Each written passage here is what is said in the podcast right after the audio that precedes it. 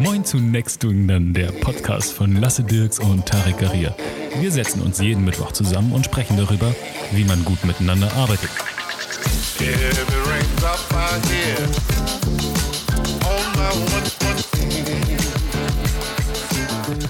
So, einen wunderschönen guten Abend, äh, liebe Zuhörer, Zuhörerinnen. Willkommen zu Next Doing Then, der Podcast mit Katzen. Nein, der Podcast heute mit Vera Strauch, ähm, die den Podcast Female Leadership macht, hostet, selber. Schön, dass du da bist. Schön, dich hier zu haben. Wir sind bei mir zu Hause. Ähm, sag doch mal, Vera, hallo. Hallo, vielen Dank für die Einladung. Wunderschön. Erzähl doch mal ähm, Female Leadership Podcast. Und ich stelle dich doch erstmal vor, wenn du selber möchtest. Ja, mein Name ist Vera Strauch und ich bin vieles. Es fällt mir immer sehr schwer zu sagen, ich bin. Also ich mache vor allen Dingen äh, unter anderem einen Podcast und bin äh, Beraterin und gründe gerade eine Online-Akademie und beschäftige mich sehr viel mit den Themen Führung, Wirtschaft und auch Diversität. Was alle erstmal ein bisschen viele Menschen erstmal abschreckt, was aber durchaus wichtig und interessant ist, sehr viel auch mit natürlich Digitalisierung, Arbeiten, neuem Arbeiten zu tun hat und äh, mich interessiert Vielfalt und vor allen Dingen auch Andersartigkeit und ähm, genau. Und deswegen lasse ich mich ungern in so eine Box stecken. Und hier darf ich es ja so sagen, es ist ja alles ein bisschen entspannter. Fällt es mir immer sehr schwer zu sagen, ich bin. Also ich habe schon sehr viel gemacht und ich äh, möchte noch viel mehr machen. Und genau, im Moment beschäftige ich mich vor allen Dingen mit äh, mit diesen Themen. Und sagen wir mal drei Jahre zurück. Ähm, ich glaube, da hast du das alles noch gar nicht in die Richtung gemacht. Ähm, mhm. Wo war Vera da? Wie sah Vera, also wie sah dein Leben aus und wie kam es quasi, dass du diese Richtung eingeschlagen hast? Ja, also ich habe äh, einen für meinen Alter und Geschlecht ungewöhnlichen Lebensweg hinter mir. So. ich bin Anfang 30 und habe vor drei Jahren äh, war ich Geschäftsführerin in einem mittelständischen äh, Bauunternehmen, einem Bauzulieferer. Also wir haben so Betonfertigteile produziert. Das Unternehmen tut das immer noch. genau, so Treppen, Decken, Wände, so alles aus Beton. Und ich habe das Unternehmen geleitet und ja, habe da äh, geführt. Ein, ein ähm, nicht ganz kleines Unternehmen mit fast äh, etwas mehr als 100 Mitarbeitern und verschiedenen Werken in Norddeutschland. Und das habe ich gemacht und das auch erfolgreich. Und geführt heißt, du warst quasi die letzte Instanz, du saßt da ganz oben. Genau, also es ist eine, das waren tatsächlich mehrere Gesellschaften, die aber zu einem Konzernverbund gehören, die der ein Schweizer Konzern ist mit einer deutschen Tochtergesellschaft und der deutschen Tochtergesellschaft wiederum gehört diese Sparte und das ist eine Organisation und diese Sparte habe ich eben geleitet, genau. Und meine Shareholder, also meine Aktionäre, war dann, das waren eben dann, das war dieser Konzern. Okay, also war eine AG auch letztendlich. Äh, nein, das war eine GmbH okay. und die, die gehört aber einer AG. Okay. Genau. Also aber na, tatsächlich auch ein Konzern. Also ich habe im Konzern gearbeitet und auch für ein äh, börsennotiertes Unternehmen, was durchaus auch interessant ist. und das mit unter 30 dann, ne? Genau, ich wie, bin mit wie unter. Alt warst du da? Ich bin ähm, 2000 zwölf habe ich den Job, bin ich den Job angetreten. Genau, und da war ich 28, 29. Ja, ich glaube, ich bin dann gerade 29, was war mir noch so unangenehm, meinen Geburtstag dazu feiern. Ich sagte, oh Gott. Krass. Lass uns nicht darüber reden, wie alt ich bin. Weil Alter tatsächlich aber auch spannend ist, ich, weil ich mich so gar nicht mit meinem Alter identifiziere. Weder fühle ich mich alt noch jung, ich fühle mich einfach so, wie ich bin. Und ähm, ja, genau, und äh, tue mich immer so schwer damit, in Schubladen gepackt zu werden. Und, und tatsächlich muss ich auch sagen, dass es durchaus natürlich Menschen gibt, die das bei einem Mann jetzt nicht so dramatisch gefunden hätten, dass der irgendwie so Anfang 30 ist und den Job macht. Und bei einer Frau hat das dann irgendwie scheinbar immer noch ein bisschen gefühlt in meiner Wahrnehmung nochmal einen anderen, natürlich nochmal einen Unterschied gemacht. Hast du direkt so ein bisschen Gossip, also Geschäftsleitung in so einem Unternehmen, das ich nehme mal an, sehr männerdominiert ist. Mhm. Ähm, hast du das gleich mal so eine kleine Geschichte, was, was da so, wie das war? Also das war, das ist so, das ist jetzt auch Teil meiner Arbeit und das ist tatsächlich auch die Motivation gewesen, das zu machen, was ich heute mache, dass ich mich sehr viel tatsächlich auch mit Geschlechterrollen beschäftigt habe, auch bei mir selber, also um in diese Rolle zu finden. Das ist auch super spannend, das ist auch für Männer interessant, ne? Wie, wie, wie viel wir, so, es gibt immer diese Nature- und Nurture-Diskussion, wie viel ist eigentlich tatsächlich Vera und wie viel ist so der Weg zu, auch so alleine dadurch, wenn man irgendwie für Kinder jetzt irgendwie in so einen Supermarkt geht und irgendwie Kinderprodukte kauft, dann sind da irgendwie die Piraten, die gucken in die Kamera Da und halten ja das gerade. Schwert hoch und dann ist da die zarte Meerjungfrau, die irgendwie so durch den Ozean schwimmt. Und wie viel das mit uns macht, auch unbewusst macht, finde ich super spannend. Und das hat mich natürlich auch in der Führungsrolle beschäftigt und hat mich auch natürlich immer auch in, diesem, in dieser Reibung mit diesen krassen Kontrasten auch ähm, das so merken lassen, weil tatsächlich da die Männer dann auch so diese scheinbare Männlichkeit spielt auch nochmal anderen, anders eine Rolle, so eine gewisse Härte und Stärke zu zeigen. Auch in der Branche ist das auch durchaus Usus. Und das heißt nicht, dass ich das verurteilen möchte, das ist mir ganz wichtig, so, sondern es ist einfach nur eine Wahrnehmung gewesen, die ich auch so aus den anderen Umfeldern, aus denen ich vorher in meinen vorherigen Jobs und Rollen das nicht so kannte. Das war jetzt schon sehr rau zum Teil. Und natürlich für mich sehr spannend, weil ich in mir das gar nicht gefühlt habe, irgendwie mich alleine gegen jemanden als Wettbewerb zu empfinden, einen anderen Menschen als Wettbewerb zu empfinden. Das ist was, was mit mir so gar nicht resoniert. Und das war eine sehr interessante Erfahrung eben, sowohl im Kreis der Kollegen als auch dann derjenigen, die auf einmal so meine Mitarbeitenden waren, was ich auch als grundsätzliche Rollenverteilung, als jemand, der gerne auf Augenhöhe Menschen begegnet, das immer schon mal schwierig fand. Genau, und das war eine sehr interessante Konstellation und das war wirklich zweigeteilt. Das war auf der einen Seite wirklich toll, diese Reibung, weil das auch allen Seiten geholfen hat. Es hat mir geholfen, ganz viel zu hinterfragen, aber glaube ich auch anderen so ein bisschen. Am Anfang waren alle super skeptisch natürlich. So, jetzt kommt da diese junge Frau und dann kommt sie auch noch aus Hamburg. Das war ja auch auf dem Land und so, ne? kommt aus der großen Stadt.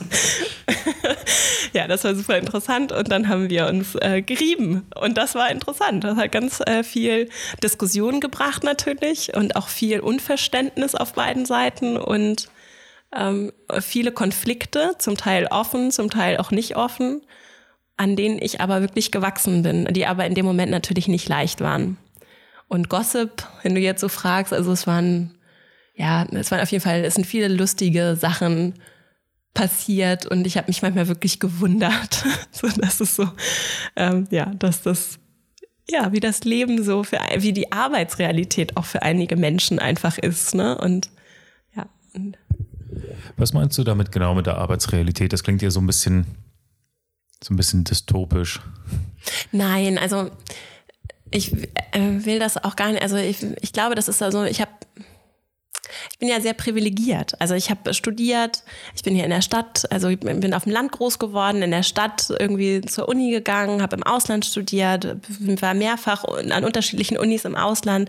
Zum Beispiel meinen Master dann in den Staaten gemacht und war in super internationalen Communities unterwegs, hab, spreche fließend eine, mindestens eine Fremdsprache so und kann mich auch in anderen verständigen und bin einfach sehr, ich, ich bin diejenige, die aus einer Blase kommt und bin dann so in das echte Leben gekommen. So. Und das auch als so eine Großstadtfrau oder einfach, die dann da ankommt und sagt, so, wir sind alle gleichberechtigt und dann, und dann dahin kommen, dann machen die Frauen zum Beispiel dann den Telefondienst freitags. Ja. Was ich dann so nach einem Jahr irgendwann raus hatte und mich wirklich gefragt habe, so, wie kann das denn sein? Aber das ist einfach so. Das haben wir immer schon so gemacht. Das ist dann so der Satz. Oh, scheiße. Ne? Ja, aber äh, es ist, äh, ja, es ist auf der anderen Seite.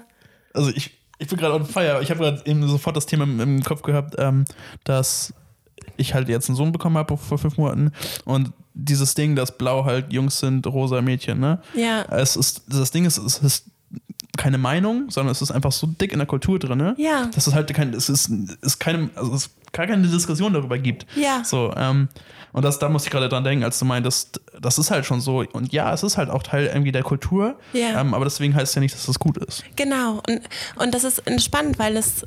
Und auf der anderen Seite finde ich so wichtig, dass wir es nicht. Also ich glaube, dieses Verurteilen dann. äh, Das, was ich, was ich auch super schnell gemacht habe, und gesagt, oh Gott, das kann nicht sein, dass jetzt hier die Frauen den Telefondienst machen.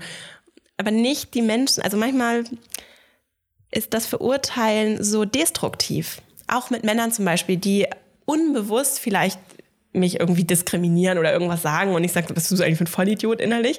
Und dann aber, aber es ist gar nicht unbedingt eine böse Intention dahinter. Genau das gleiche mit dem Rosa und Blau. Es ist, es ist so unbewusst und unbeabsichtigt und kann trotzdem sehr schädlich sein. Und deswegen ähm, finde ich den Prozess tatsächlich so spannend, es auf mit der richtigen Tonalität ins Bewusstsein zu bringen.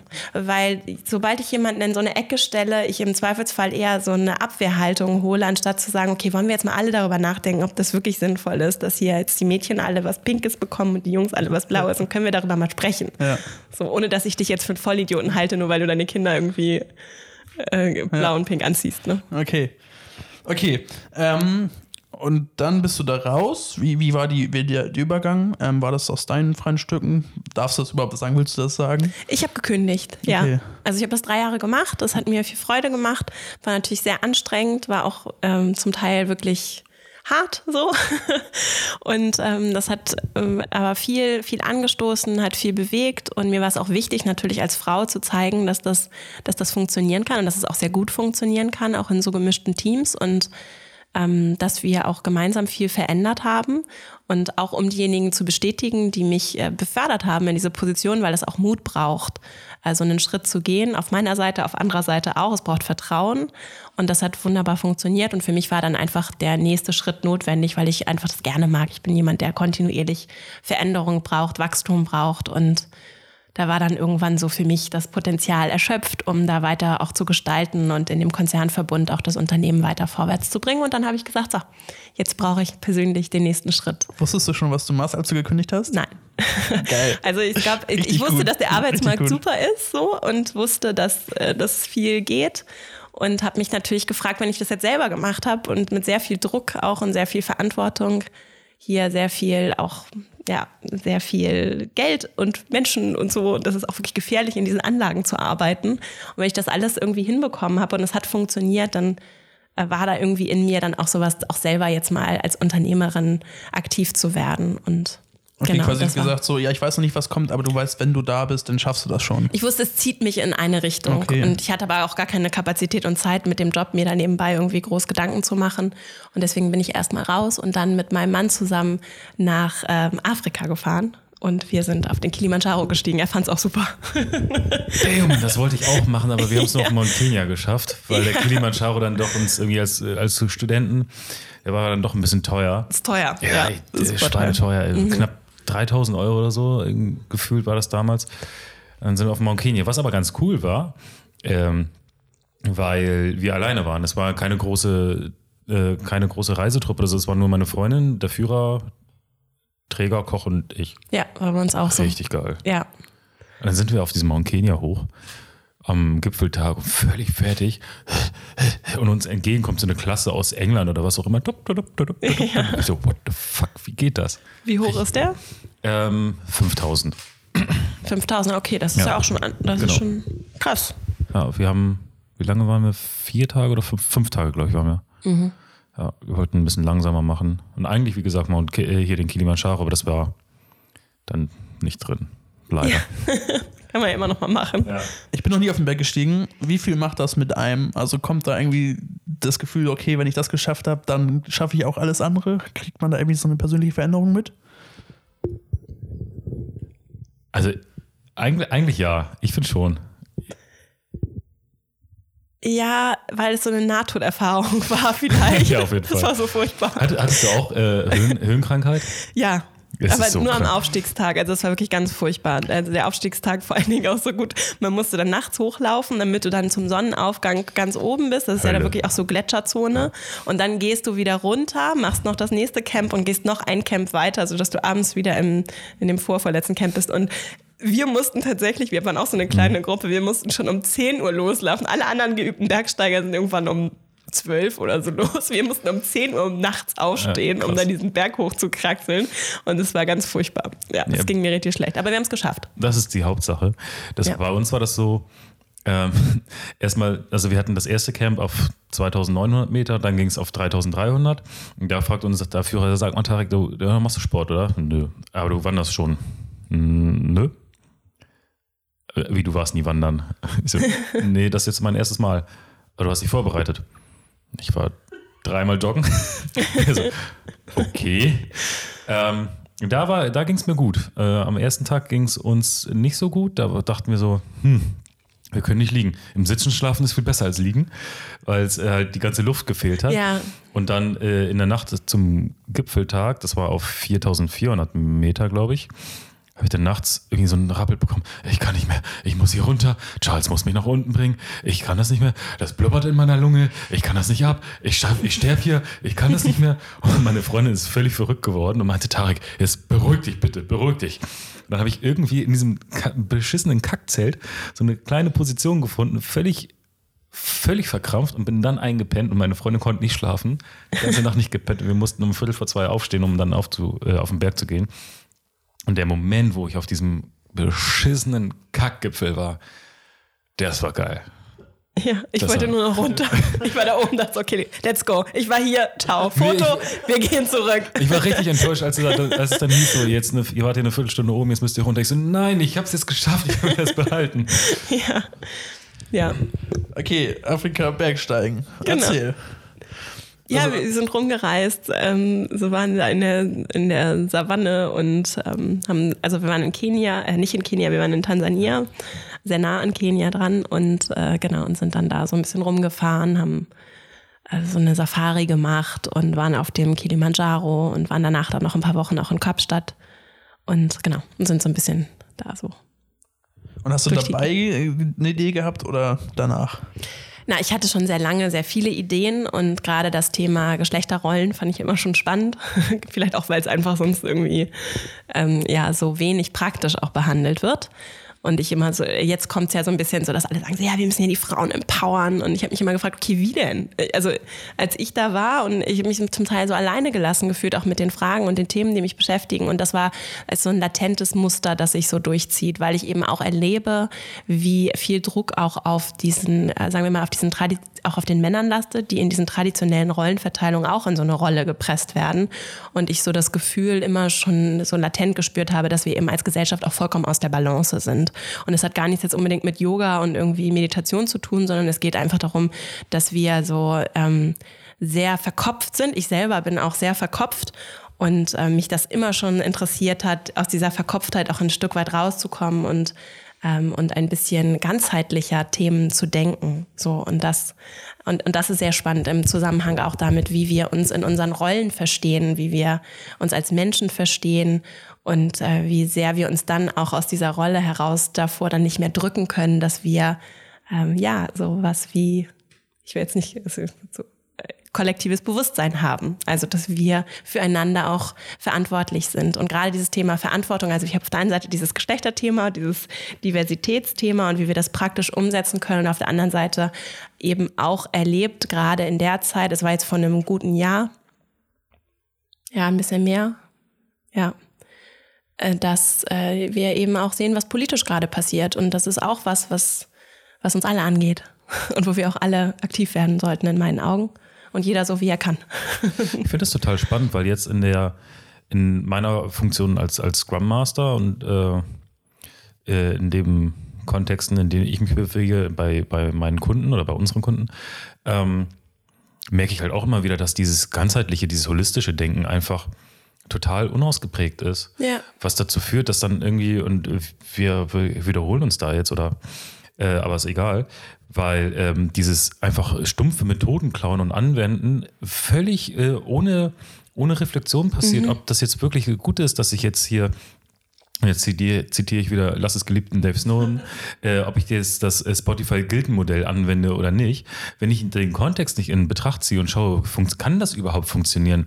Äh, wenn ich ein, wenn ich ein, ein Stahlfertigungsbetrieb bin und ich einfach Stahl zu fertigen habe am Fließband, jetzt ganz äh, plakativ gesprochen, dann bringt es mir nicht eine agile Softwareentwicklungsmethode dafür zu benutzen. Nein, ich muss halt wasserfallmäßig, ich muss Stahl einkaufen, Stahl verarbeiten, Stahl drucken, äh, hier rauspressen aus der Maschine. Das war's. Wahrscheinlich noch viel mehr. Aber dann heißt es, ja, wir müssen jetzt alle agil werden. Aber plötzlich schmeißen alle Leute mit agil um sich herum. Das ist total. Und deswegen war ich gerade so total, ähm, ähm, ja, danke, geflasht, als du gesagt hast, wir müssen ganzheitlich und holistischer denken, weil ich das zu 100% unterschreibe. Ja.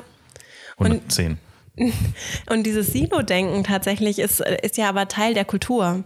Und es ist auch so interessant, ich finde auch da wieder holistisch zu denken, Wirtschaft, Politik, Gesellschaft, es, es greift alles ineinander. Ne? Und wenn wir wir werden ein Stück weit als arbeitende Bevölkerung erzogen durch die Kultur, in der wir arbeiten. Und wenn die halt voll im Silo funktioniert und ich habe halt immer hier nur diesen Personalprozess gemacht oder ich bin hier im Controlling, es interessiert mich überhaupt nicht, was hier irgendwer anders macht, dann kann das natürlich auch nicht von heute auf morgen anders funktionieren, sondern es braucht halt wirklich tiefgreifenden kulturellen Wandel und der fängt bei jeder einzelnen Person an. Ne? Ja, und auch im Schulsystem. Absolut. Über die Schule brauchen wir gar nicht zu reden. Das wollte, das wollte, Echt? das wollte ich nochmal ja, das, wollte ich noch mal sagen. So, Grüße an Dominik. Okay, ähm, und dann hast du was angefangen. Was hast du daraus gemacht? Ja, also erstmal habe ich diesen Podcast gestartet und ähm, das hat mich auch emotional, das war eine Reise, so, das ist also auch so diese Sichtbarkeit, auch ganz alleine dann vor dem Mikro zu stehen, zu überlegen, worüber spreche ich, erlaube ich mir das so zu sprechen, so sichtbar zu sein, habe ich mit dem Podcast bin ich gestartet. Und mittlerweile, also ich arbeite an sehr vielen Prozessen gleichzeitig, also ganzheitlich. Und äh, genau und beschäftige mich, vor allen Dingen berate ich eben im Moment Einzelpersonen, perspektivisch auch Unternehmen und arbeite auch, beschäftige mich auch viel mit dem Thema Bildung, Erwachsenenbildung. Und ähm, habe eben auch zum Beispiel so eine Trainerausbildung gemacht. Ich habe das letzte Jahr eigentlich nur Sachen gemacht, die mir Spaß machen in der Theorie Spaß machen. Ich habe auch viele Sachen gemacht, die mir keinen Spaß machen, aber äh, ich wollte nur Sachen machen, die mir Spaß machen und habe viele Sachen gemacht, die ich einfach bisher nicht geschafft habe. Wenn du sagst emotionale Reise, was war, erzähl mal von einem Low. Low, äh, also ich finde es sehr spannend, auch wieder, wahrscheinlich, weiß ich nicht, aus so einer Geschlechts, äh, Geschlechtsrolle ist immer so ein doofes Wort. Wie nennen wir Also einfach so, mein, mein Selbstverständnis ist sehr perfektionistisch. Auch so in dem Wunsch, so ein Bild von mir aufrecht zu erhalten. Und das war so eine ganz krasse Erfahrung, das mal zu hinterfragen und zu sagen, Vera, du bist jetzt jemand, du kämpfst hier wirklich dein ganzes Leben, so, seitdem du sprechen kannst, eigentlich dafür, dass alle Menschen irgendwie frei sind und sagen, was sie denken und irgendwie dafür einstehen und mutig sind. Und gleichzeitig, äh, und dann möchtest du dafür auch diesen Beispiel diesen Podcast produzieren und rausgehen und auf der anderen Seite äh, ist da dieser Wunsch, allen zu gefallen. Das passt überhaupt nicht zusammen. In meinem Kopf auch nicht. Aber gelebt habe ich was ganz anderes. Und mich daraus so rauszulösen, was einfach mit dieser Sichtbarkeit kommt, das hat mir, äh, das war eine ganz schöne Reise und das ist äh, total anspruchsvoll. Also ich finde es auch immer noch total aufregend, wenn ich so eine Podcast-Folge veröffentliche. So. Ja. Ja, also. Ich habe ähm, ganz am Anfang auch irgendwie erzählt, ich war total nervös, einfach nur ins Mikro zu reden. Ich konnte es nicht. Ich habe gestottert und Leute, die mich kannten, wussten, ey, Lasse, was war denn da mit dir los? So, ja. ähm, da zu merken, so wie der Prozess ist, nach der zehnten Folge wird es besser, nach der zwanzigsten Folge wird es besser. Ja. Ähm, Finde ich, find ich sehr interessant. Ja, also und ich habe mich auch viel mit dem Thema so ähm, also zum Beispiel Körpersprache. Das ist was ganz Spannendes. Das wird ja auch, das kannst du auch sehr oberflächlich machen und sagen, so, du machst das jetzt so mit deinen Händen und dies und jenes und dann äh, wirkst du so und so und dann hältst du hier die super Pitch-Präsentation und dann läuft das alles. Das ist so geil, diese, diese Körpersprache-Trainer, die dann auf YouTube sind und du siehst halt ganz genau, dass sie einfach nichts wissen von dem, was sie erzählen. ja, so.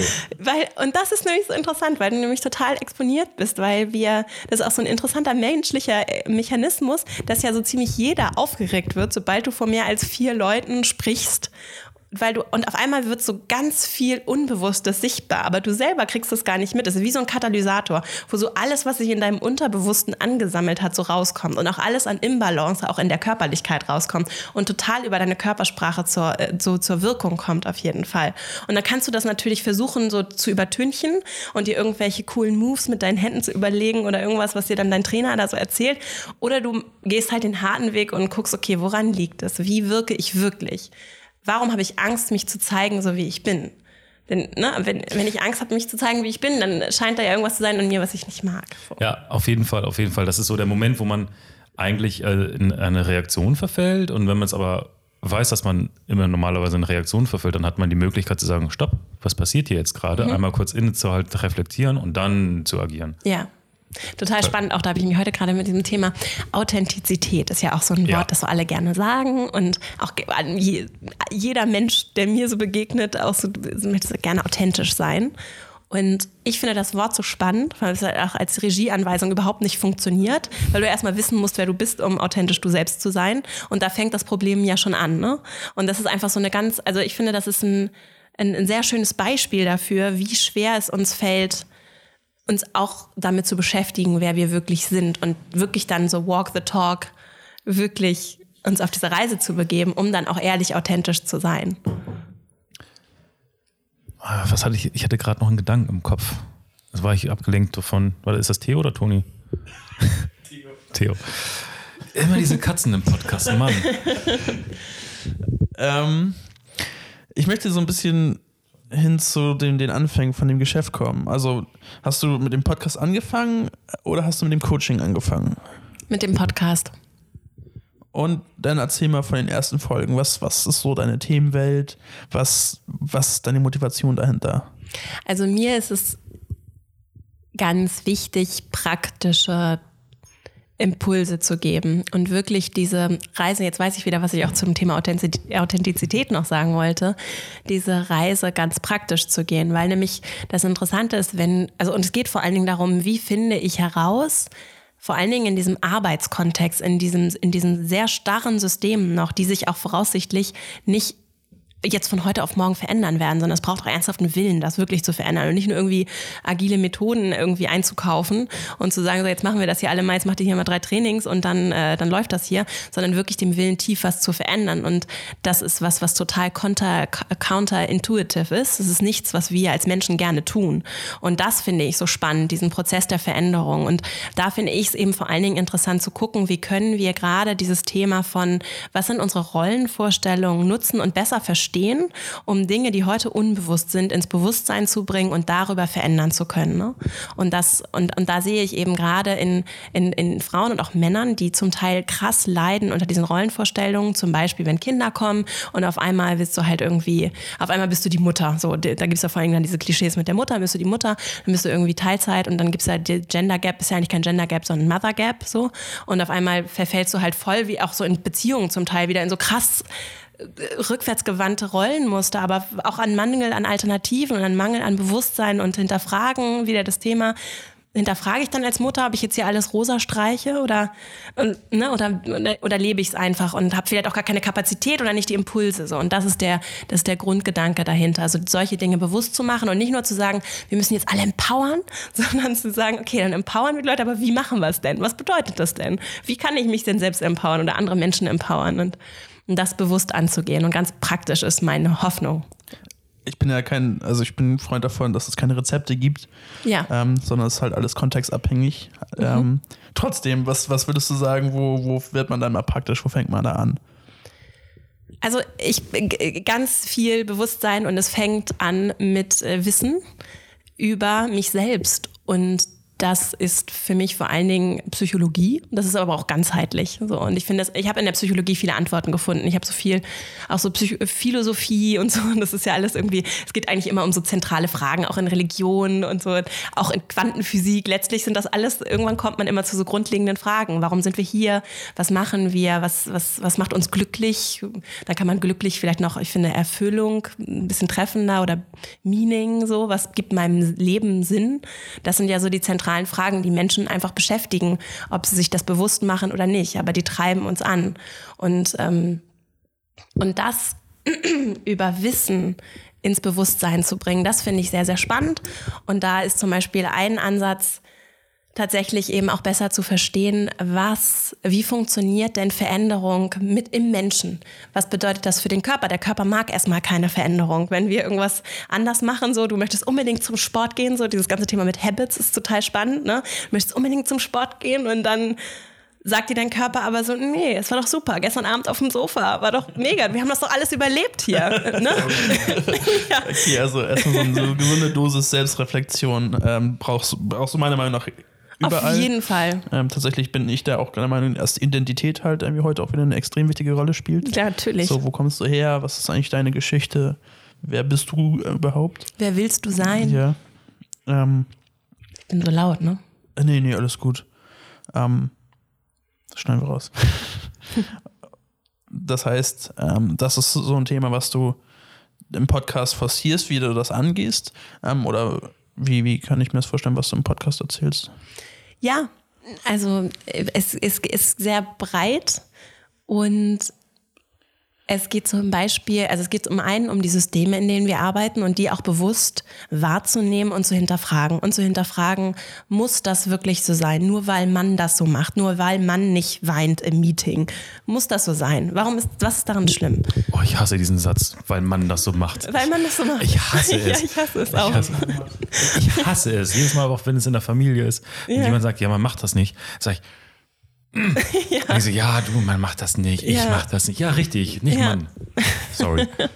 ja, und auch, äh, und auch anders zu sein. Ich glaube, wir sind alle, also ich auf jeden Fall habe mich immer anders gefühlt. Und ich, je mehr ich mit Menschen darüber spreche, es fühlen sich ganz viele Menschen anders. So. Und dann ist ja auch die Frage, was ist denn überhaupt die Norm? Wer hat sich das überlegt?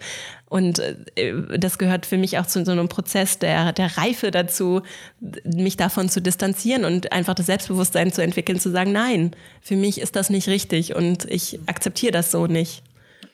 Und das ist aber, das erfordert extrem viel Mut natürlich, wenn du in festen Strukturen bist. Ich sage das jetzt so leicht, ne? Das ist, ich, ich weiß aber auch aus eigener Erfahrung, wie hart das sein kann, wenn du dann da als Einzige sitzt und irgendwie denkst, okay, alle anderen Menschen sind sich scheinbar einig, dass das jetzt die richtige Haltung zu dem Thema ist dann erstmal die Stimme zu erheben und das auch in der richtigen konstruktiven Tonalität zu tun, weil nur mit irgendwie Bashing und andere verurteilen ist es ja nicht getan. Das bringt uns ja nicht weiter. Ne?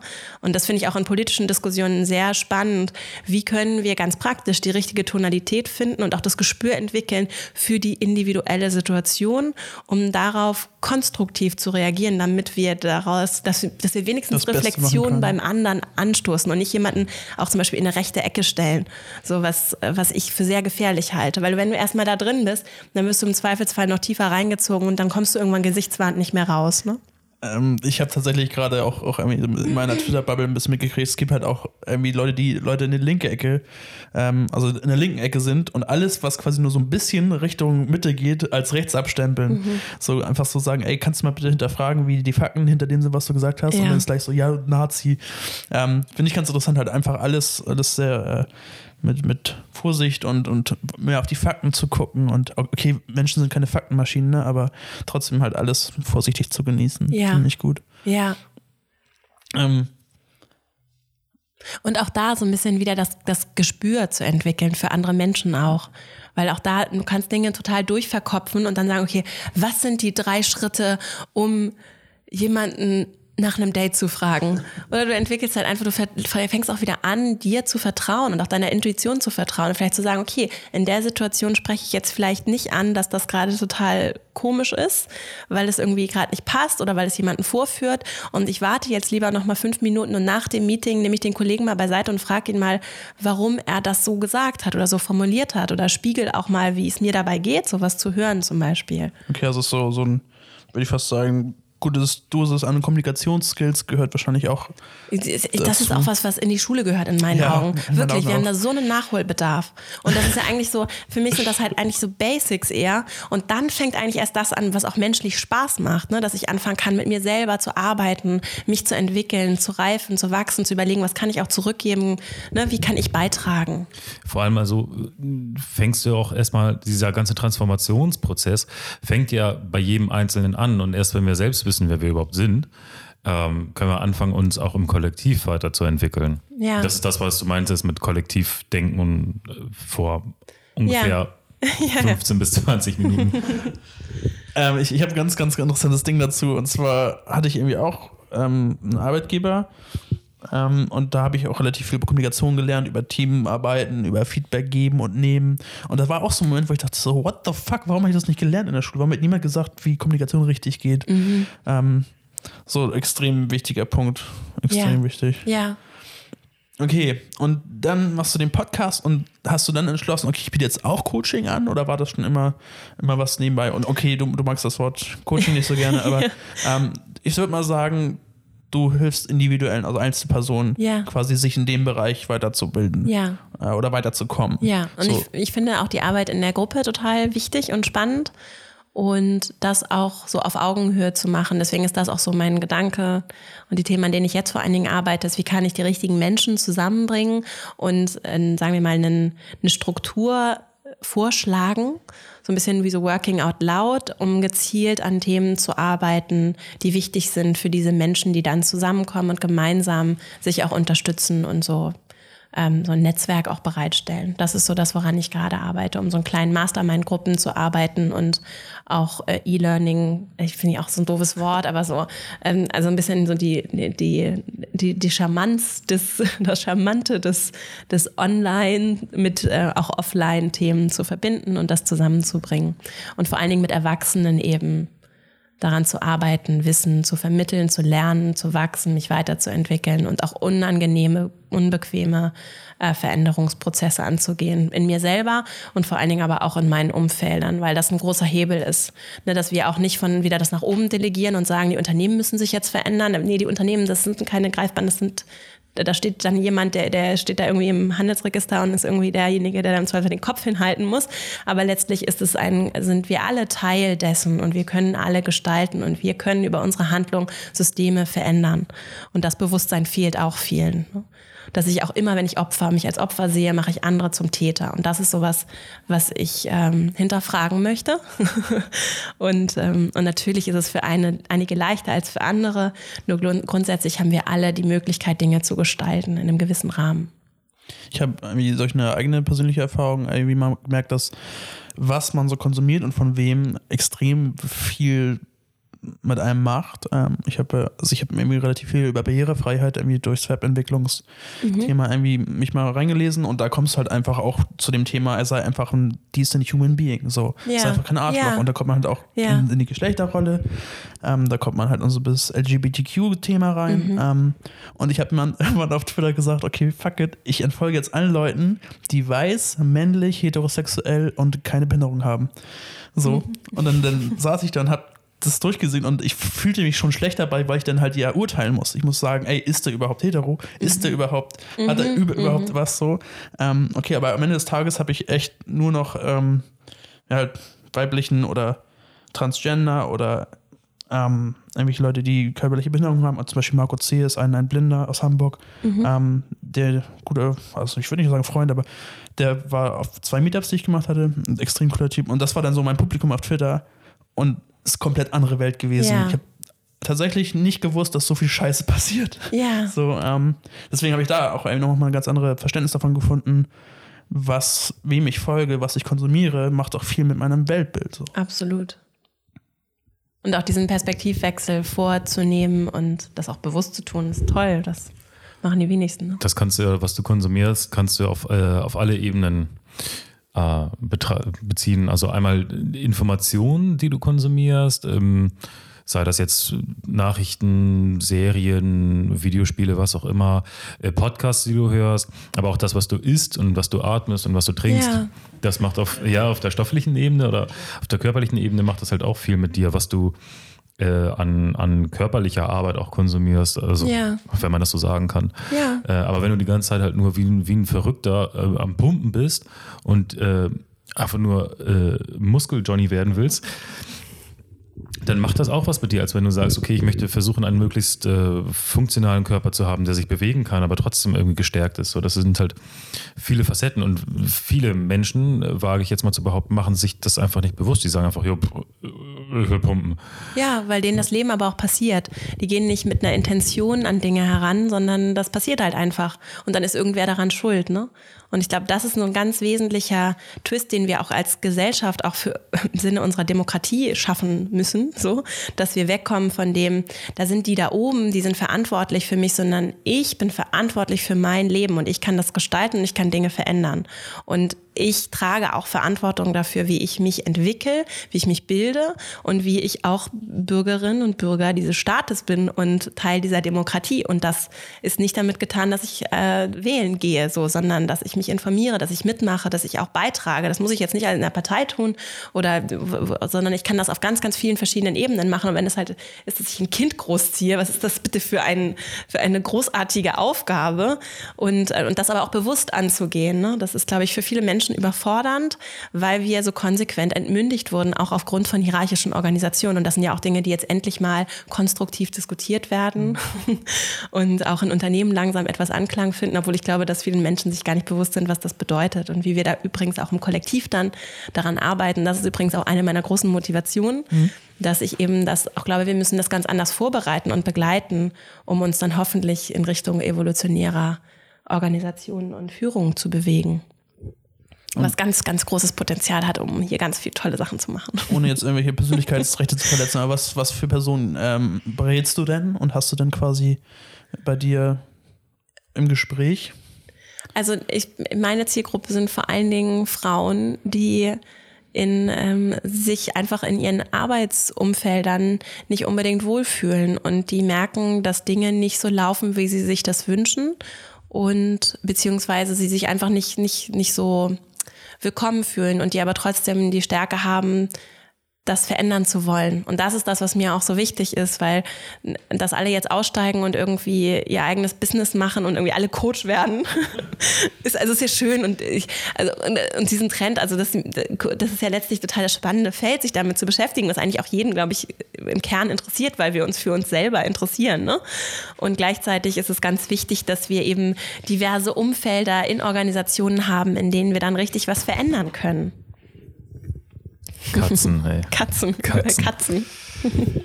nee, nee.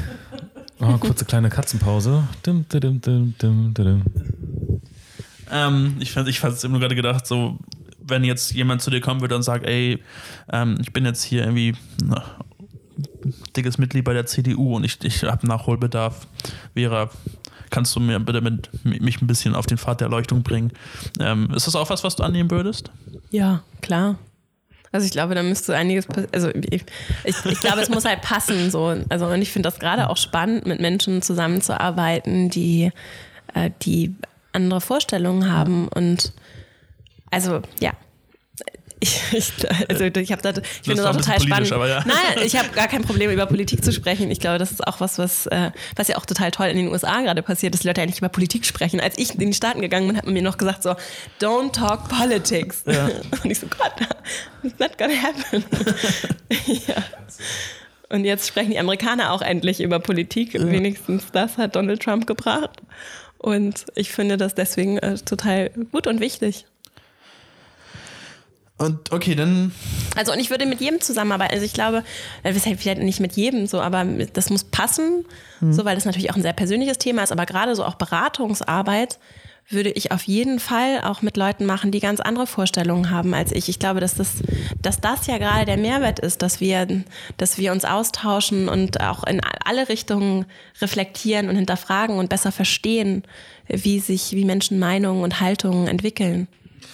Du sagst Beratungsarbeit.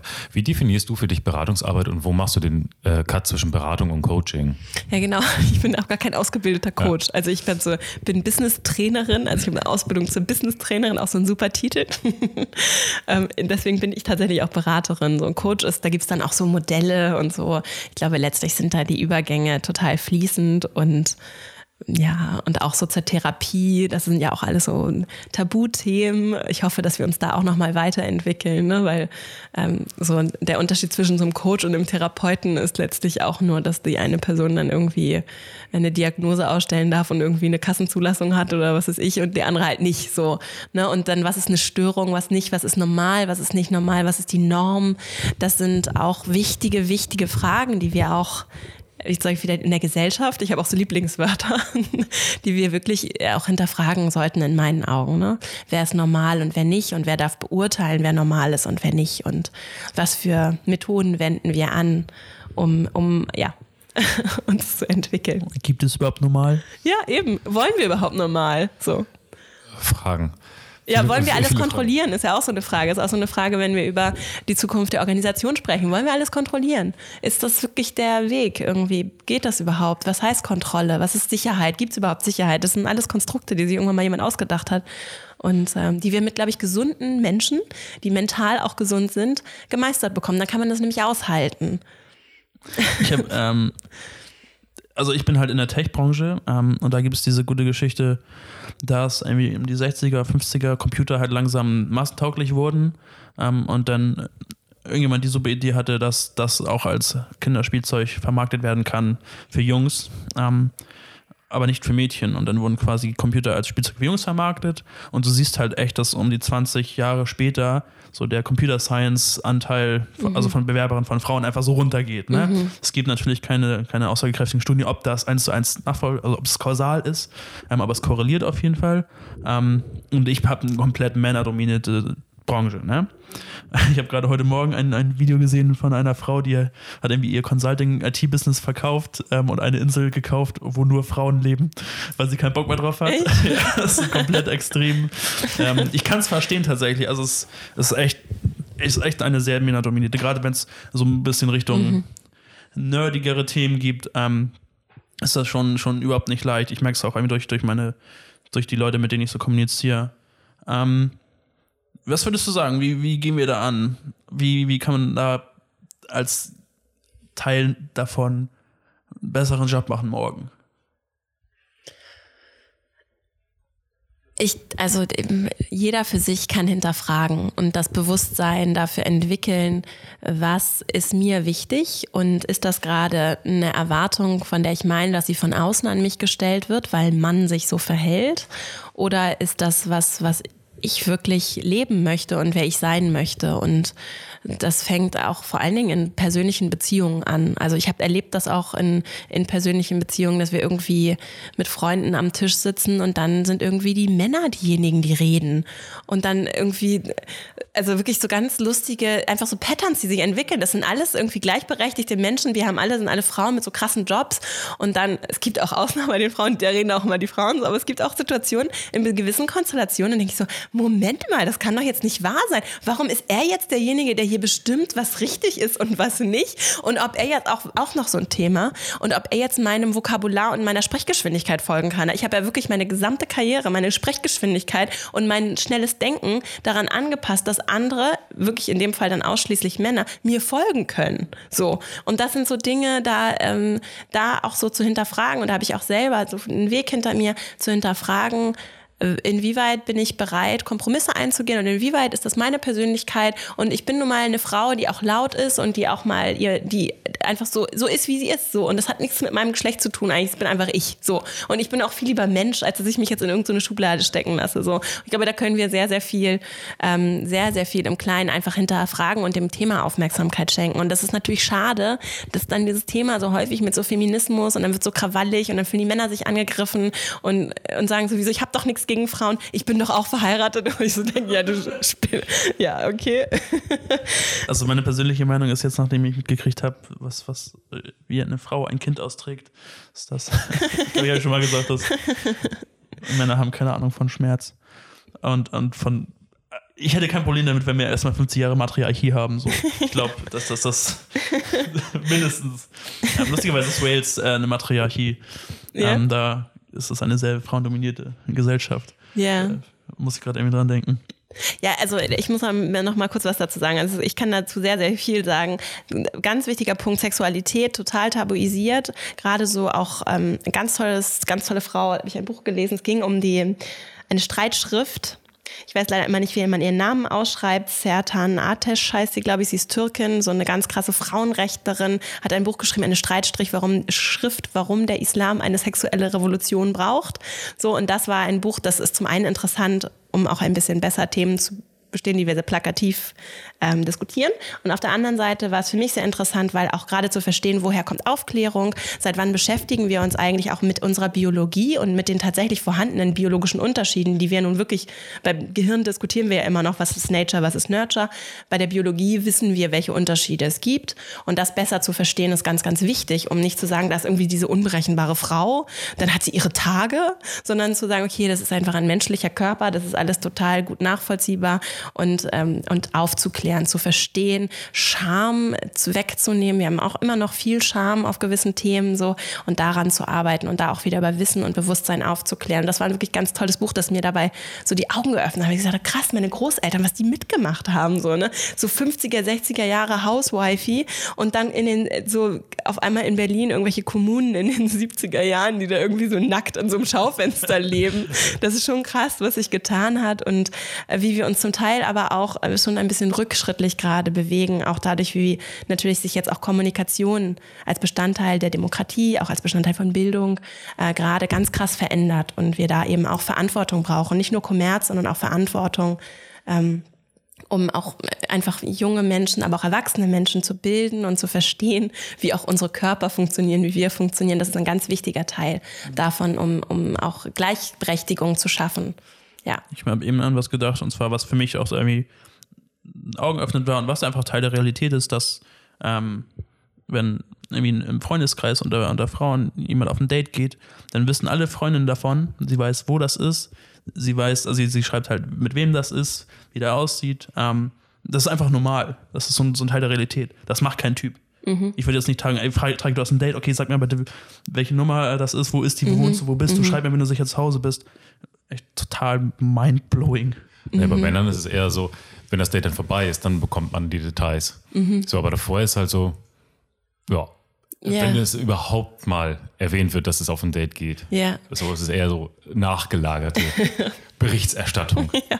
Dazu gibt es übrigens auch, um Sie nur ganz kurz sagen, noch ein ganz anderes spannendes Feld, das auch übrigens hochpolitisch ist, und zwar die ähm, Evolutionspsychologie nennt sich das. Das ist auch so ein Thema, mit dem ich mich sehr viel beschäftigt habe, dass nämlich äh, wir ja eigentlich noch so, das war auch das Thema mit der Veränderung vorhin und dem Sofa, dass wir total, unser Gehirn ist ja gerade so der tiefe Teil, der so, all das, was so oben drauf liegt, ist ja relativ jung noch in der Evolutionsgeschichte und alles, was unten liegt, ist so das Stammhirn und so, das ist alles relativ, ich glaube, das ist das Stammhirn und die Amygdala, das sind so sehr alte Teile und die sind halt noch so mega in der Steinzeit, ne, und was das auch in unseren Rollenverständnissen mit uns macht. Und das ist ein sehr spannender Punkt, weil wir das eben auch durch Bewusstsein verändern können, also Das- was, ja. Sorry, ich muss noch kurz eindenken, weil eigentlich geht das, das Hirn geht ja noch viel weiter mit dem ganzen ähm, Ja. Nervensystem, was halt bis ins Rückenmark runtergeht Ja. und so weiter und so fort. Das ist alles Hirn. Das Ja. ist alles Hirn. Ja. Und Das unser halt Körper ist keiner. auch, wir haben ja auch, eigentlich haben wir auch nicht nur ein Hirn hier oben, Genau, sondern wir haben ja auch noch, Bauchgefühl, genau. Und wir haben auch, der Darm zum Beispiel ist auch krass, also aber da wollen wir jetzt nicht Da, hin. da mit Charme. Äh, Gutes Buch, also wirklich Ja. total auch gut. Das ist auch mal gut, einfach verpackt, nicht so elitär, wissenschaftlich, so was kein Mensch ich- liest. kann ich- kann ja, ist ja so. Also es Ja, geht auch um, nee, äh, da geht es auch um. Alle wollen reden. Also äh, kurz zum Kontext, das ist ein Buch von äh, Julia, den Nachnamen vergessen, oh mein Gott. E ähm, egal, auf jeden Fall, sie hat ein Buch geschrieben und zwar geht das Vorwort so, ein Studentenfreund von ihr, Mitbewohner, hat sie gefragt, Ja. Julia, wie geht eigentlich Kacken? So, und dann hat sie gedacht, warte mal, ich guck mal nach. Und dann gemerkt, dass das ein extrem komplexes, interessantes Thema ist. Also damit Charme ein sehr empfehlenswertes Buch. So, was ich sagen wollte ist, ähm, als du gerade gesagt hast, der Darm und wir haben eigentlich mehr als ein Hirn und so weiter und so fort. Es sind äh, tatsächlich so Sachen, die man, ich weiß nicht warum, ähm, irgendwann habe ich halt angefangen. Ich glaube, ich habe einen Impuls von Freund meiner Tante bekommen oder so, der mir ein Buch empfohlen hat. Ähm, ich habe, fuck, ich habe den Namen vergessen des Buchs. Äh, ich glaube, so wird der Mann ein Mann oder irgendwie sowas. Ach echt? Ah, interessant. Ja. äh, das habe ich gelesen. Und ich fand es eigentlich ganz interessant, weil es halt auch nicht darum ging, ey, du musst halt irgendwie dicke Eier haben und hier rumbrüllen, sondern es ging halt auch darum, okay, jetzt beschäftige dich mal mit deinen Gefühlen und beschäftige dich mal mit deiner Familie und mit deinem Vater und mit deiner Mutter. Äh, was ist passiert? Wie haben sie sich damals behandelt? Willst, äh, Ja. Inwiefern beschäftigt dich das oder bedingt, äh, beeinflusst dich das jetzt heutzutage noch? Ja. Und hast du es geschafft, deinen Frieden zu finden? Wie gehst du mit der Sexualität um und so weiter und so fort? Alles Themen, die ich mich vorher nicht gefragt habe. Ja. Ich habe das Buch gelesen, habe das als Impuls verstanden und tatsächlich dann angefangen, äh, tatsächlich auch so meinen Körper zu scannen und zu gucken, wo sitzen eigentlich welche Emotionen und warum ähm, spüre ich zum Beispiel Scham im Nacken und Schulterbereich und warum fühle ich denn Starre in den Füßen und sowas? Wo kommt das her und ist das okay? Ja, es gibt, gab Situationen in der Vergangenheit, die haben mich dazu gebracht, dass ich so gedacht habe. Und ähm, Das kannst du? irgendwie habe ich das geschafft. Cool. Bis nachts um drei. Und, das, I'm working on it. ja, ähm, und dann gab es einen Moment, also ich hab, bin wirklich den ganzen Körper durchgescannt. Mhm. Und dann gab es den Moment, wo ich da lag und es war wie so, wenn du so eine Art Tagtraum hast oder so in diesem Alpha-Zustand, Ja, in diesem spannend. Dämmerschlaf bist und dann hast du diese Bilder gesehen und es war halt wie so eine riesen dicke Schicht Last, die von mir gegangen ist. So einfach so, bumm. Das war ganz geil. Hat es angehalten oder ist es? Ja, tatsächlich, seitdem rattert es die ganze Zeit. Was, woher kommt das? Ist das mein eigenes Pattern? Ist das ähm, Ja. angelernt oder nicht? Spannend. Auch ein Job, auch ein Super. Job. Super Ähm, Buch. Wir wollen den Autor noch mal wissen. Ja, also ich reflektiere momentan sehr, sehr stark, sehr, sehr viel. Und ähm, das tut arsch weh. Das tut echt arsch weh an einigen Stellen. Und äh, einige Stellen äh, will ich immer noch vermeiden, weil ich dann mir das nicht eingestehen will, äh, dass ich an der Stelle vielleicht einem falschen ähm, oder einem destruktiven äh, Glaubenssatz hinterherlaufe. Ja.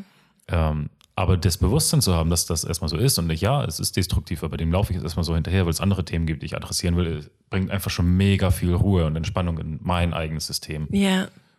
Super. Ja. Habe ich neulich auch gerade gelesen mit diesen Brainwaves, das ist super spannend, ne? Also mit ja. den, weil wir unterschiedliche Zustände dann haben, so im ähm, Bewusstseinszustand, beziehungsweise wir gehen dann irgendwann so ins Unbewusste. Und das Interessante ist, weil ich immer dachte, so Mensch, jetzt alle immer mit dieser Kindheit. Alle reiten darauf rum, was du als Kind so erlebt hast. Das Interessante ist ja, dass du als Kind, ich glaube bis fünf oder sieben, bist du in ganz unterschiedlich anderen äh, Bewusstseinszuständen unterwegs und zum Teil, deswegen sind Kinder auch noch so fantasievoll in so zwei, du bist zwar schon in dieser Beta-Phase, aber du bist auch noch so ein bisschen, glaube ich, in Alpha kommt ja danach, so in, du bist noch in so einer anderen fantasievollen, traumähnlichen Phase. Babys sind ja zum Teil gar nicht wach, die haben nur die Augen offen.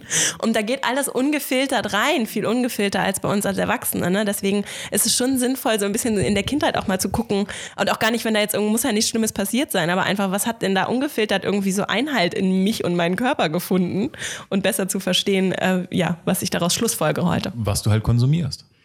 Ja, oder ja, ja. Ja, ich muss irgendwie auch die ganze Zeit dran denken, war für mich auch total die Erkenntnis, dass halt Menschen einen Filtermechanismus haben, so. Ähm, der ist halt geprägt durch Geschichten, die wir mitkriegen. So, und was wir halt machen ist, wenn, wenn wir was sehen, dann matchen wir das mit dem ersten besten Muster, was wir kennen. Nicht mit dem, äh, nicht, nicht, nicht mit dem besten, sondern mit dem ersten Muster, was wir kennen. Ne? Ähm, wo, was ich gerade bei, bei Kindern gedacht habe, dass wenn man Kinder ein Säuglingsalter mehr als eine halbe Stunde Bildschirm ausliefert, dann sind das zu viele Informationen ähm, und es zeigt sich dann, dass es äh, Richtung autistische Muster geht. Ja, ah, ähm, ah, das so sehen. Genau, wie, wie kriege ich jetzt den Bogen? Ähm, Ich wollte noch was zur Evolutionspsychologie ja, sagen, gut. weil das nämlich so interessant ist, weil das auch so Muster sind. Und wie gesagt, das ist politisch und da gibt es einige, die glauben da nicht dran und andere, die sagen eben, okay, es gibt wirklich große, große, ich glaube, Bass heißt der, der hat so auch The Evolution of Desire gemacht, das ist so der große Professor zum Thema Evolutionspsychologie und der hat wirklich cross-cultural über die ganze Welt Studien gemacht, was finden, vor allen Dingen vor diesem Hintergrund von Desire, weil das also Mating Strategies, das finden natürlich alle mega spannend, so wie wer findet was attraktiv und da gibt es wirklich dann ganz viele Patterns, die sich wirklich durch alle Kulturen ziehen, wie zum Beispiel Intelligenz ist was, das finden Männer an Frauen und Frauen an Männern interessant. Und er kommt eben immer und erklärt dann so, ja, weil natürlich die Frau, wenn dann da du da deinen Samen eingepflanzt hast und dann kommt da die Brut, dann äh, soll die Frau auch vernünftig, also schlau genug sein, darauf aufzupassen, das alles hinzukriegen. Sie will natürlich, beide wollen, dass die irgendwie schlau sind, damit die dann überlebensfähig sind. Und andersrum gibt es dann eben so Sachen, die finden dann Frauen bei Männern interessant, scheinbar, weil irgendwie der Mann dann groß und stark ist und sie beschützen kann.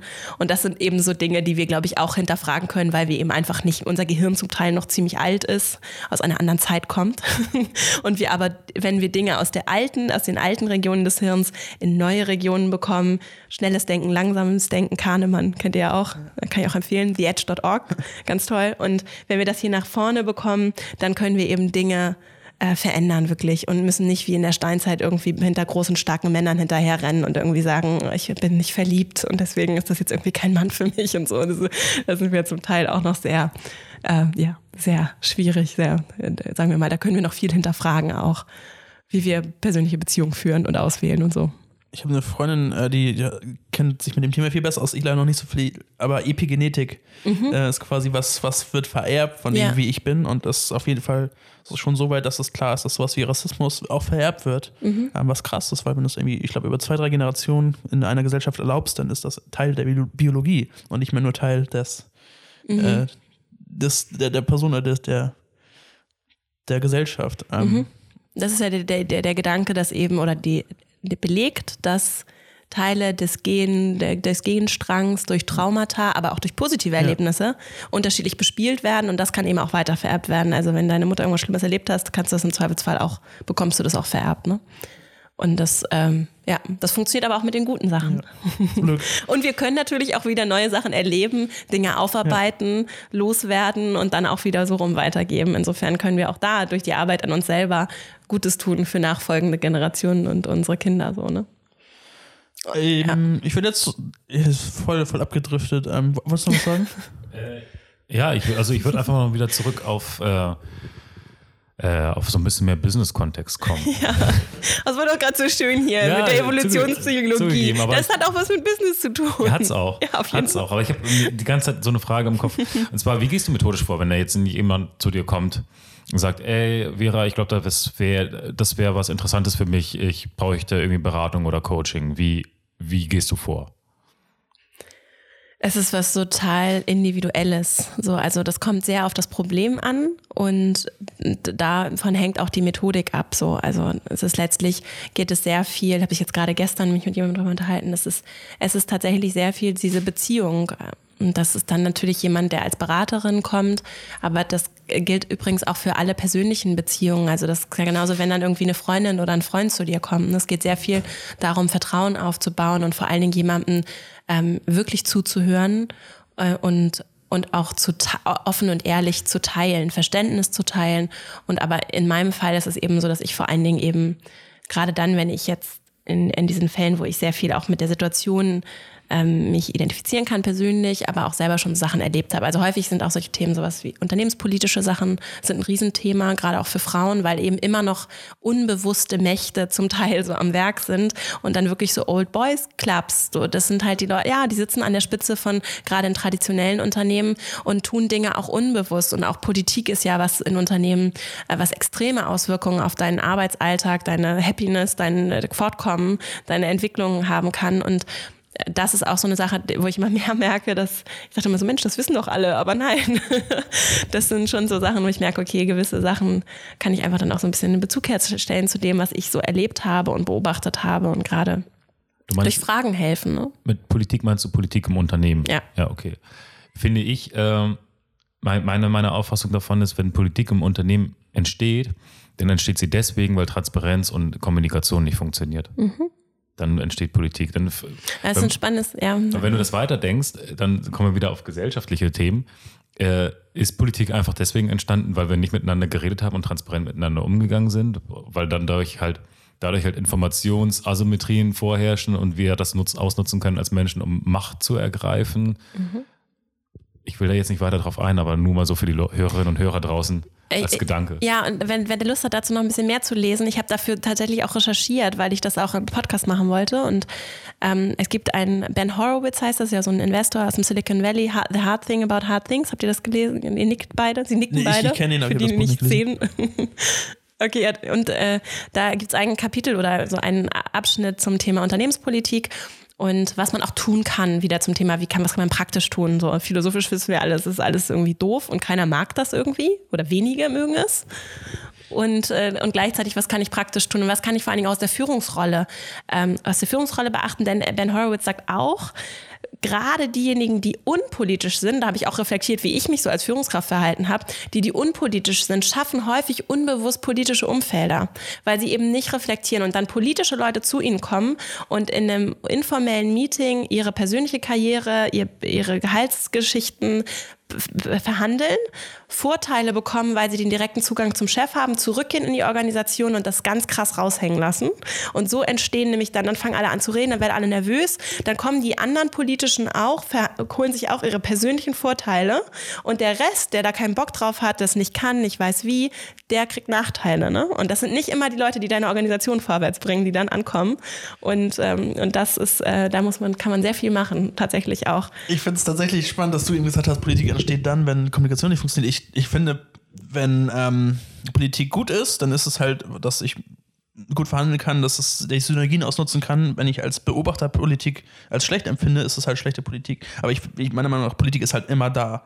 Die Frage ist halt nur, ist es, ist es so stark ausgeprägt, dass es für Individuen negativ oder positiv ist? Ähm, dann ist es halt, finde ich, ein Verfehlen der, der Firma. Ähm, oder ist es halt was, was irgendwie fair ist und was, wo du Teil von sein kannst? Oder aber es ist nicht wegzudenken, meiner Meinung nach. Was ist denn der Unterschied zwischen Kultur und Politik in deinen Augen? Also jetzt gerade als Unternehmenskultur und Unternehmenspolitik. Ähm, Politik ist, ist sichtbar. Also dass quasi Personen einfach durch Wissen, wie verschiedene Teamleads irgendwie funktionieren, wissen, wie sie Themen voranbringen, ist für mich die Politik. Ähm, die Kultur dahinter ist für mich unsichtbar und über Jahrzehnte entstanden und überhaupt nicht, nicht, nicht sichtbar. Ist total spannend, weil ich sehe es nicht ganz so. Ich finde. Ich auch nicht. ja, äh, bei der Unternehmenspolitik sehe ich es eher so, du, du äh, als Systemteilnehmer oder als politischer Teil, Teilnehmer mh, mm, kann ich halt aktiv oder passiv spielen, so wie du eben gerade schon sagtest, wäre. Ähm, wenn ich passiv bin, dann bin ich derjenige, der halt das abbekommt. Und ich bin dann derjenige, der im Zweifelsfall darüber schimpft, ach, die da oben entscheiden immer alles doof oder der Kollege oder die Kollegin bekommen halt immer mehrere Sachen als ich. So. Dann hast du die, die Führungselite, also die politische Elite, die äh, den Ton angibt, die aber auch davon abhängig ist, was andere Leute denen zutragen, weil die äh, im Zweifelsfall gar nicht äh, überall den Einblick haben können. Mhm. Also bei einem kleinen oder mittelständischen Unternehmen geht das vielleicht noch, aber sobald du hochskalierst und mehrere tausend Leute in deiner Unternehmung hast, geht es einfach nicht mehr. Du kannst nicht mit jedem One-on-One Gespräche führen, dann kannst du deinen anderen Job nicht machen. Mhm. So, dann hast du die Akteure, die verstehen zu manipulieren und zu beeinflussen, positiv, negativ, bewusst und unbewusst. Und das ist auch Teil der Kultur. Ähm, wenn du es nämlich äh, schaffst, als als Mensch, der, der weiß, dass er gut kommunizieren kann und Leute beeinflussen kann, motivieren kann und manipulieren kann, dann schaffst du damit auch gewisse Stimmungen.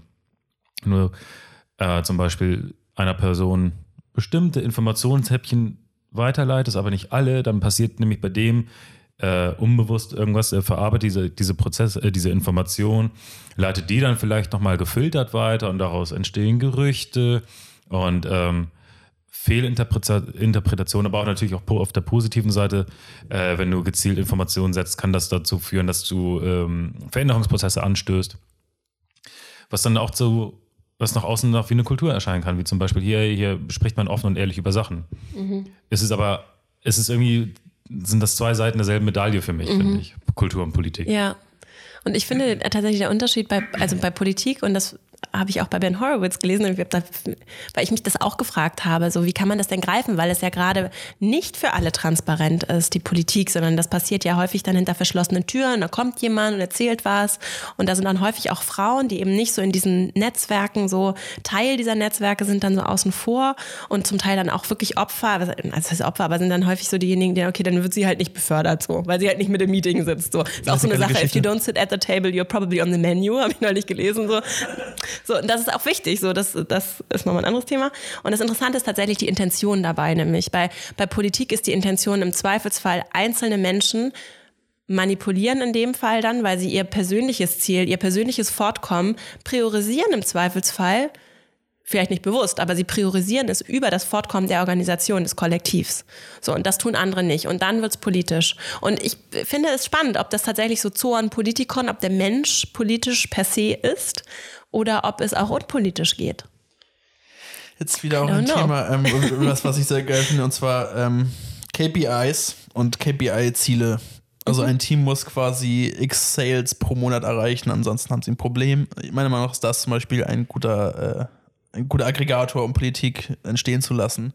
Wenn mhm. Leute quasi ihre Teams ja. oder ihre persönlichen Ziele erreichen wollen ja. und dann quasi, also ich, ich, ich habe eine ganz geile Geschichte im Kopf und zwar ist ähm, auch in irgendeiner Arbeitgeber, in dem ich mal war, ähm, ein Entwickler, der gerne Raki getrunken hat und ein Country Manager, der das wusste und immer, wenn er was von ihm wollte, hat er ihm eine Flasche Raki gegeben und äh, dabei, wie gesagt, so, ey, kannst du nicht mal das machen? Und das war dann so, ja, klar, kein Problem, mach ich dir morgen kurz.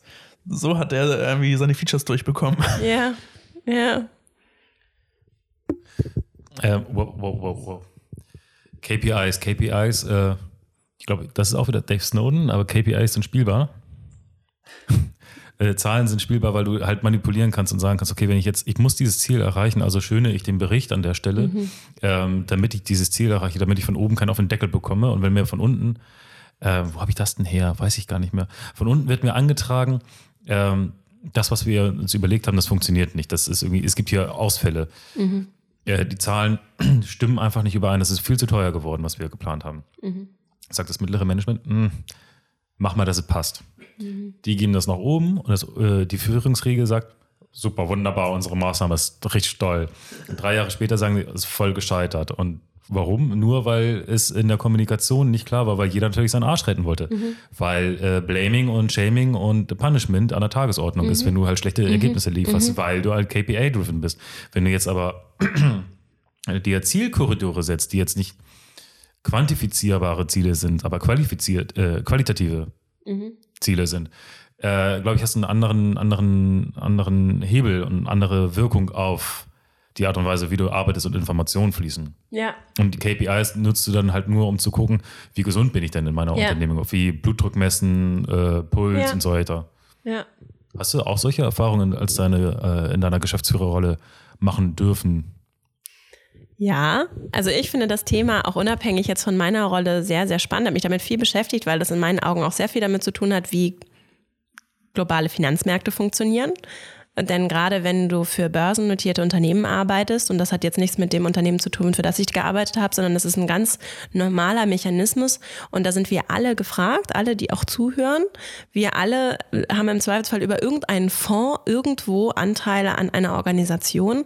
Und das sind entmenschlichte Prozesse. So. Und das wird runterge runter kaskadiert bis in die Organisation, wo nämlich dann quartalsweise Zahlen vorgelegt werden müssen. Das ist hoch emotional. Dieser ganze Prozess ist super emotional, da wird auf alles geachtet und so, das ist äh, super komplex so, äh, gar nicht so komplex, ist eigentlich relativ einfach so. Und dann hast du diese Berichtsketten, um dann da bloß nicht irgendwen zu enttäuschen, das wird hochstrategisch, hochpolitisch, was berichte ich wann, wie, können wir das Ziel halten oder nicht? Und das Problem ist eben, weil ich es auch anders erlebt habe, du kannst natürlich auch Menschen haben, mit denen du sprechen kannst. Und dann hast du da einen, wenn, also das, deswegen sind Unternehmensformen auch so wichtig. So. Und wer ist dein Investor? Das sind Dinge, die würde ich mir sehr genau überlegen. Und das ist auch wichtig daran, wie menschlich wir auch äh, Unternehmen gestalten und auch das, was Unternehmen beitragen zur Gesellschaft. So auch spannende Frage für uns so als Zukunftspotenzial. Ne? Wem muss ich da Berichte liefern? Und wenn da mal was richtig schief geht, kann ich eben auch, weil jemand krank wird oder so, auch in, gerade in kleinen Organisationen, da können halt mal Dinge schiefgehen. Auch in großen Organisationen können Dinge schiefgehen. Und es ist wichtig, dass man mit Menschen darüber sprechen kann, dass, äh, dass auch diese menschliche Komponente zu Wort kommt. Und das ist eben in so überhitzten Märkten und mit emotionalen Investmentbankern, die alle irgendwie versuchen, ihren Fonds zu retten, um irgendwelchen anonymen Menschenmassen irgendwelche Versprechungen halten zu können und ihre eigenen, äh, ihre eigenen Boni auch einstreichen zu können. Das ist eben so, das wissen wir auch alle. Äh, dann ist das wichtig, dass wir da uns Gedanken drüber machen. Und diese Zahlenbesessenheit, ähm, hilft halt alles nichts, ne? Also kannst du ja noch so schöne Zahlen liefern irgendwann. Ich, ich muss gerade an denken, dass äh, in den USA hat Cardi B, glaube ich, war das, oder Rihanna, ich weiß nicht mehr genau, irgendwie was auf Instagram geschrieben, Ja. dass das Snapchat vorbei ist. Ja, Die genau. Aktie ist um drei Millionen gesunken. Wegen, wegen einer Person, die was, was geschrieben hat. Ähm, ja. Ja. ist ein hochemotionales Thema. Wichtig, aber Ich- wichtig, dass wir darüber sprechen. Und wir auch alle, ne? Alle, die auch irgendwie jetzt, da ist ja auch so Frauen und Finanzen ist auch ein Riesenthema, so in meiner Blase gerade. Auch wichtig, von wem lasse ich mich beraten? Wie weit verstehe ich, wo mein Geld ist? Ich trage, das ist Eigentum verpflichtet. Das ist mein Geld, das liegt irgendwo. Und da nehme ich mich selber auch nicht aus, wenn ich weiß nicht genau, in welchen Fonds mein Geld liegt. Das äh, werde ich auch ändern. Weil es wichtig ist, wir tragen mit Verantwortung. Uns gehören Teile dieser Organisation, die zum Teil ja wirklich auch fragwürdige, große Konzerne, auch deutsche Konzerne, tun zum Teil fragwürdige Dinge. Ja. DKB zum Beispiel ähm, ist halt ein ko- ko- kostenloses Girokonto und deren Geschäftsmodell ist so ein bisschen, dass es vier Tage dauert, bis dein Geld von A nach B kommt und in der Zeit gehört es halt denen.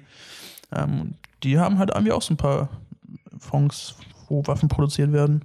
Ich, tatsächlich muss ich das doppelt checken, bevor ich das, glaube ich. Äh, Ja, bei Jan Böhmermann, habt ihr Neo Magazin Royal gesehen? Das, nee. ja, ja, okay. Ja. Okay, also ich, ich, ich will meine Hand Also nicht ins Feuer legen, aber ich weiß auf jeden Fall, dass da, äh, dass die halt auch in äh, Fondtöpfen drin sind, ähm, die ich nicht supporten würde. So, mehr, mehr würde ich dafür nicht sagen, weil, Ja. ich, weil ich die Fakten dafür Nee, und nicht das ist aber, das haben die auch so, erkl- also das habe ich gerade jetzt gesehen, das wird dann so, es gibt dann ja so nachhaltige Fonds und irgendwie, wir machen nichts mit Waffen und so. Und dann sind das aber große Konzerne und wenn die irgendwie weniger als 4% ihres Gesamtumsatzes so ThyssenKrupp oder so, nenne ich hier schon Namen, I don't know, so, also große Konzerne, die eben auch Waffen produzieren oder zuliefern, die, ähm, genau, dann, dann dürfen die trotzdem eben mit in diesen Fonds auftauchen, weil es eben nur ein gewisser Prozentsatz des Umsatzes nicht sein darf und so. Also das ist alles, muss man sich alles genau angucken. Und wichtig finde ich immer den Punkt, von wem lasse ich mich auch beraten. Und wenn der Berater kein Geld dafür nimmt, dass er mich berät, dann verdient er sein Geld über die Produkte, die Ja. er mir verkauft. Und es ist egal, welche Bank das ist, wie seriös die ist, das machen sie alle, das ist auch nachvollziehbar. Und da kann man zum Beispiel auch zum Verbraucherschutz gehen und da sich wunderbar beraten lassen. Oder zu unabhängigen Beratern. so ein großer Bogen. Ja, ähm, Ich- und den, den Punkt spanne ich jetzt noch weiter. Und zwar, wo geht's bei dir hin? Du hast kurz erwähnt, du möchtest ein, ein E-Learning. Es gibt Pro- schon, Produkt- ja. Du machst, es gibt schon. Ja, genau. Es gibt schon ein Online-Programm, das, äh, genau, das kann man sich auf verastrauch.com angucken. Und das, genau, wird jetzt zum Jahresstart 2019 wieder seine Türen öffnen für einige Wochen. Und da begleite ich eben dann die Teilnehmenden für vier Wochen auf ihrer Reise dazu, besser kennenzulernen, was sie beruflich wollen oder auch größere Probleme zu lösen. Und das wird eben als eine Mischung aus täglichen Videos und auch Voice-Messages von mir und ähm, Aufgaben ganz konkret praktisch am Job. Und dann kann man da Coaching-Sessions mit mir zubuchen oder Beratungssessions mit mir zubuchen und auch, ähm, auch eben in der Gruppe arbeiten an den Themen. Und dann geht es eben darum, auch in Mastermind-Gruppen ganz konkret an deinen persönlichen Themen zu arbeiten, ganz konkret auch im Job und in herausfordernden Jobumfeldern. Ja. Das ist jetzt erstmal so der nächste Schritt. Aber es kommen viele, viele Sachen sind in Planung. Hast du das, hast du das alles selber erarbeitet oder hast du dir für diese Mastermind-Klassen so selber auch noch Mastermind-Klassen besucht und dich weitergebildet in dem Bereich oder? Ja, also ich mache ganz viele Sachen nebenbei und probiere selber auch ganz viele Sachen aus und habe auch immer so Testgruppen, also ähm, so auch mit den äh, Zuhörern der oder Zuhörenden des Podcasts äh, genau, habe ich schon so eine kleine Community und Menschen, die auch wieder haben gerade auch wieder ein Testprogramm am Laufen, sodass eben die Dinge getestet werden, ausprobiert werden, weil das Produkt sich so kontinuierlich weiterentwickelt und immer genau auf die Leute zugeschnitten ist, die dann daraus so viel wie möglich mitnehmen. Wie kommunizierst du so mit, dein, mit deiner Community? Wo lebt ihr am meisten? Äh, ja, also im Moment vor allen Dingen über Instagram, weil das einfach so als Tool gerade gut funktioniert und auch technisch äh, gut nutzbar ist für mich, damit der Zeitaufwand sich so in, in Grenzen hält. Meine Zielgruppe ist aber vor allen Dingen eben auch so in den Business-Netzwerken, also so in den sozialen Medien, vor allen Dingen auch bei Xing und LinkedIn, weil es ja vor allen Dingen auch um Jobthemen geht. So, ja. Das ist so der, der Kanal, die Leute und vor allen Dingen über den Podcast eben auch. Ich sende ja immer sehr viel raus, aber meine Hörerinnen und Hörer melden sich eben auch Hörer übrigens. Es melden sich auch, auch Männer zurück und, äh, und so entsteht eben dann auch so der Austausch über Direktnachrichten oder eben unter Posts und auf Kommentaren und so, genau. Und so tauschen wir uns aus. Das ist wirklich sehr, sehr schön und sehr schön auch für mich. Das kennt ihr ja wahrscheinlich auch, wenn man dann immer so raussendet. Das ist sehr schön, auch was zurückzuhören und auch, ja, mir geht es ja auch darum, wirklich zu helfen und ähm, genau, und, und auch so ehrliche Geschichten zu teilen, die mir gefehlt haben selber. Das, das Zurückbekommen ist mega geil, vor allem wenn du dann die Entwicklung siehst der Leute, die, äh, die dir zuhören. Ähm, da nochmal äh, liebe Grüße an, äh, an Linus, an, an Linus, einer unserer äh, treuen Stammhörer.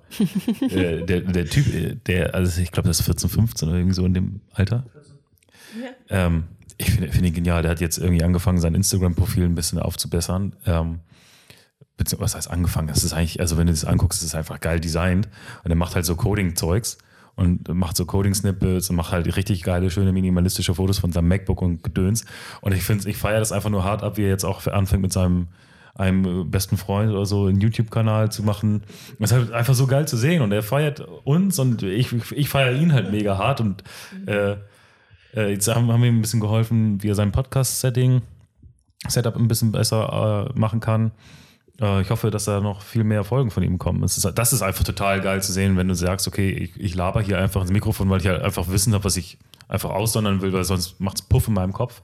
Yeah. Und dann ist auf der anderen Seite jemand, der sagt, oh geil, gib mir hier mehr davon. Yeah. Und das dann weiterverarbeitet, um da sein eigenes Zeug zu machen, das ist mega. Ja, toll schön, schön. Ja, ich, hab, ich wollte gerade gar nicht sagen. Also noch, also ich habe das Gefühl, wir könnten noch sehr lange reden ja. tatsächlich. Ähm, wir sind schon bei 1,17. Oh, geil. Ähm, aber ich würde tatsächlich noch mal fragen, hast du noch etwas auf dem Herzen? Oder erstmal, wie kann man dir am besten helfen? Wenn du jetzt quasi unsere bescheidene Zuhörerschaft ansprechen möchtest und die etwas Gutes für dich tun können, was wäre das? Also ich freue mich tatsächlich über Menschen, die mal in meinen Podcast reinhören und mir dann auch sich gerne dazu bei mir melden. Also ich bin vor allen Dingen auch an Dialog interessiert so und kann das immer nur wieder sagen, dass ich mich vor allen Dingen darüber freue, wenn Leute vielleicht auch andere Dinge anders sehen als ich. Und mir liegt es sehr am Herzen, dass wir anfangen, gerade auch jetzt vor diesem Thema Gleichberechtigung, weil ich hoffe, dass wir das irgendwann auch hinter uns lassen können, dass wir anfangen, äh, dazu Fragen zu stellen. Und es gibt sehr, sehr viel Redebedarf. Das merke ich immer, immer wieder. Und ähm, einfach mal reinhören, das würde mir sehr helfen. Und dann gar nicht unbedingt auch mit mir, sondern auch mit anderen einfach Fragen stellen und dieses Bewusstsein, äh, Bewusstsein stärken. Und das ist nichts, was nur Frauen angeht oder nur Frauen einer gewissen Altersklasse angeht, sondern das ist für uns alle interessant. Das ist auch für Männer interessant. Und wir, wir können uns noch so viel weiterentwickeln. Und ich wünsche mir das so, so sehr, dass wir auch als Gemeinschaft aufeinander Acht geben. Und das können wirklich ganz kleine Dinge sein, die einen großen Unterschied geben. Das kann, können die Kollegen sein, dass sie einfach achtsam mit mir selber umgehe, gut mit mir selber umgehe und das auch so in meine Umfelder trage und auch in meine Arbeitsumfelder trage. So, also, und auch da dürfen wir Gefühle haben. Das ist auch nochmal ganz wichtig. So, das ist, wir sind alle Menschen und wir sind gerade keine Roboter und das wird in Zukunft sogar noch cooler werden, dass wir es nicht sind. Unser Differenzierungsmerkmal und deswegen haben wir da großes Potenzial daran zu arbeiten. Ja, also darüber freue ich mich. Sehr, sehr cool. Und dann ähm, sage ich vielen Dank, Vera, ähm, vom Female Leadership Podcast, verastrauch.de. Komm, verastrauch.com. Verastrauch.com geht nicht auf verastrauch.anders. ähm, verastrauch.com. ähm, vielen, vielen Dank fürs Dasein, vielen Dank für das nette Gespräch. Willst du noch was sagen, Tarek? Ich will auch Danke sagen. Ja, vielen Dank euch. War ein super Gespräch, hat sehr viel Spaß gemacht. Einmal ganz kurz noch, wie das dazu gekommen ist. Ich war so vietnamesisch essen und du sagst mich, ich dachte, hey, kommt mir bekannt vor, woher kenne ich die? Aber die ganze Zeit geredet. Ja, wo kenne ich die? Überlegt und dann so, warte mal, warte mal, Instagram, Instagram. Mein eigener? Nie. Pinterest? Nein, nein, nein, nein, nein, nein. Ah, Next Doing dann. Gucken, gucken, gucken, gucken, gucken. Ah. da war's. Und ja, ich habe Tarek gesagt, dass das, das kann Tarek, dass er daraus was macht, ne? Ja. Äh, diese andere Geschichte mit Rocket Beans, da war auf dem Tomorrowland und da Millionen von Menschen und hat irgendwie einen Frauen Rocket Beans gesehen und mit denen es geschafft, einen Termin zum Podcast auszumachen. Und jetzt beim Vietnamesen. Und, und Tarek so, Mega. ja, das, das, das kommt mir doch so, ja, aber nee, das kannst nur du. Ich kann das nicht. Ja. Gut. Super. Und, und ähm, auch noch ganz kurz, du bist die erste äh, weibliche Podcast- Yes. Gast. Die, die, mehr Gästin. davon. Gästin, ja. Sagt man da Gästin? Nein, nee, Quatsch. wollte ich sagen. Ich bin verwirrt. ja, stimmt. Aber deutsche Sprache ist manchmal auch schwer. So, ich will jetzt kein neues Thema aufmachen, genau das ist halt auch was, was ich gemerkt habe. So, na, ich will auch nicht nur weibliche Gäste, äh, männliche Gäste interviewen, so. Das ging halt auch bei uns los, ne? Ja, Ähm, also wenn du das zuhörst, du, du äh, das Gefühl hast, du möchtest auch mal gerne im Podcast sein bei uns, du hast was Interessantes hier zu erzählen, komm gern vorbei. Mehr, mehr davon. Unser Mikrofon ist immer offen. vielen Dank. Alles klar, dann äh, jetzt das obligatorische Outro mit einer Call to Action. Hört uns einfach weiter. Und Female Leadership Podcast auch. Female Leadership Podcast auch. Und Instagram. Auch Vera Strauch, oder? Oder Female Leadership? Vera Marie Strauch. Vera Marie Strauch auf Instagram. Wenn ihr es nicht tut, seid ihr böse Menschen. Und ich esse eure Hamster.